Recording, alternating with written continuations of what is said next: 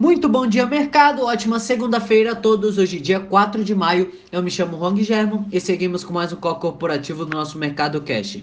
São 9 horas e 5 minutos, horário de Brasília. Índice S&P 500 futuro indicando leve queda de 0,89% e o índice Ibovespa futuro indicando queda de 3,50%.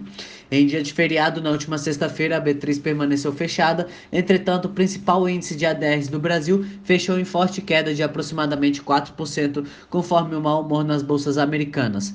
Pesou no mercado o desempenho de algumas gigantes de, de tecnologia, como a Amazon, que viu suas ações caírem mais de 7%, e além disso, a tensão se instalou com as acusações de Trump contra a China sobre o surgimento do coronavírus, ameaçando inclusive voltar a elevar as taxações contra produtos chineses, deixando para trás a fase 1 do acordo comercial feito ano passado.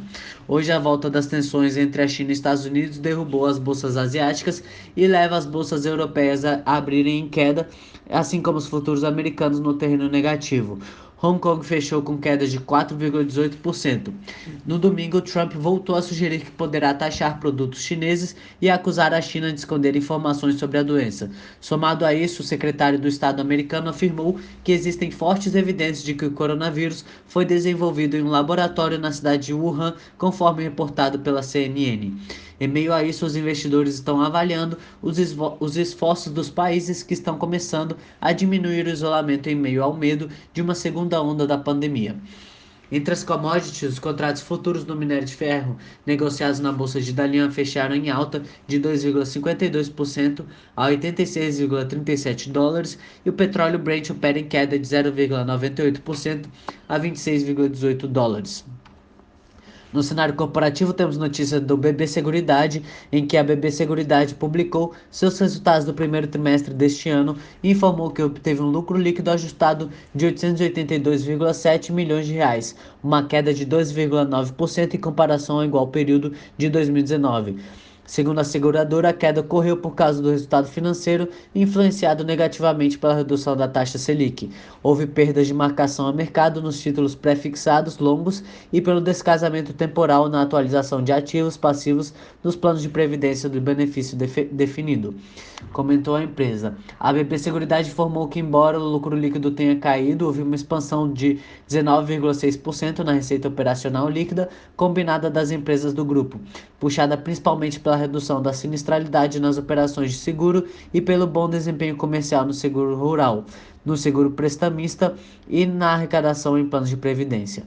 O volume total de prêmios de seguros, contribuições de previdência e arrecadação com vendas de títulos de capitalização avançou 19% sobre o primeiro trimestre do ano anterior para 13,3 bilhões de reais no primeiro trimestre deste ano.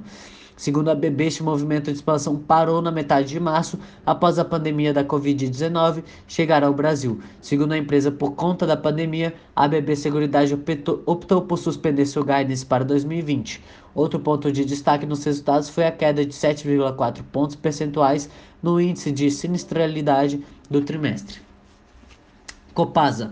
A Copasa teve lucro líquido de 160,835 milhões de reais no primeiro trimestre de 2020, queda de 3,9% frente aos 186,73 milhões de reais registrados em igual período em 2019. O EBITDA subiu 7,3% a 474,9 milhões de reais, frente aos 442,5 milhões de reais no primeiro trimestre de 2019. Enel São Paulo, ELPL 3. A Enel São Paulo, maior distribuidora de energia elétrica do Brasil, divulgou seus resultados do primeiro trimestre de 2020 e reportou um lucro líquido de 115,2 milhões de reais no período, um crescimento de 124,8% sobre o igual período do ano passado. A receita líquida da distribuidora, que atende a capital paulista e outros 26 municípios da região metropolitana, foi de 3,66 bilhões de reais no primeiro trimestre de 2020, uma expansão de 5,6% sobre o igual período de 2019. O EBITDA avançou para 532,6 milhões de reais, uma expansão de 33,5% sobre o igual trimestre de 2019. Login a operadora logística e de fretes marítimos Login recebeu e colocou em operação em 1 de maio o navio de containers Endurance, que fará as rotas entre portos do Nordeste, Sudeste e Sul do Brasil e Argentina. O navio tem capacidade para transportar 2.700 contêineres e a empresa pagou 13,1 milhões de dólares aproximadamente 60 milhões de reais em março e na embarcação. O Endurance foi construído em um estaleiro na China e substituiu uma embarcação antiga que foi devolvida ao fretador. A Login informou que o Endurance é seu sexto navio próprio e completa a frota. A entrada em operação conclui o plano de recomposição de ativos, passando a companhia a possuir seis navios próprios. Embraer.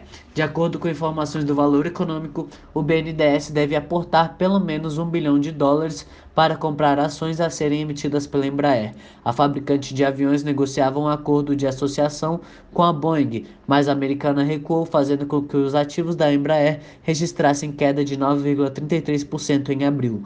De acordo com o jornal, o discurso será o de que a Embraer foi vítima de traição pela Boeing e precisa se recuperar para ser vendida. O valor aponta que o plano não é de que a União volte a controlar a empresa, mas sim buscar liquidez para atravessar a crise desencadeada pelo coronavírus. Por hora são as principais notícias. Desejo a todos um excelente dia e ótimos negócios. Um forte abraço a todos.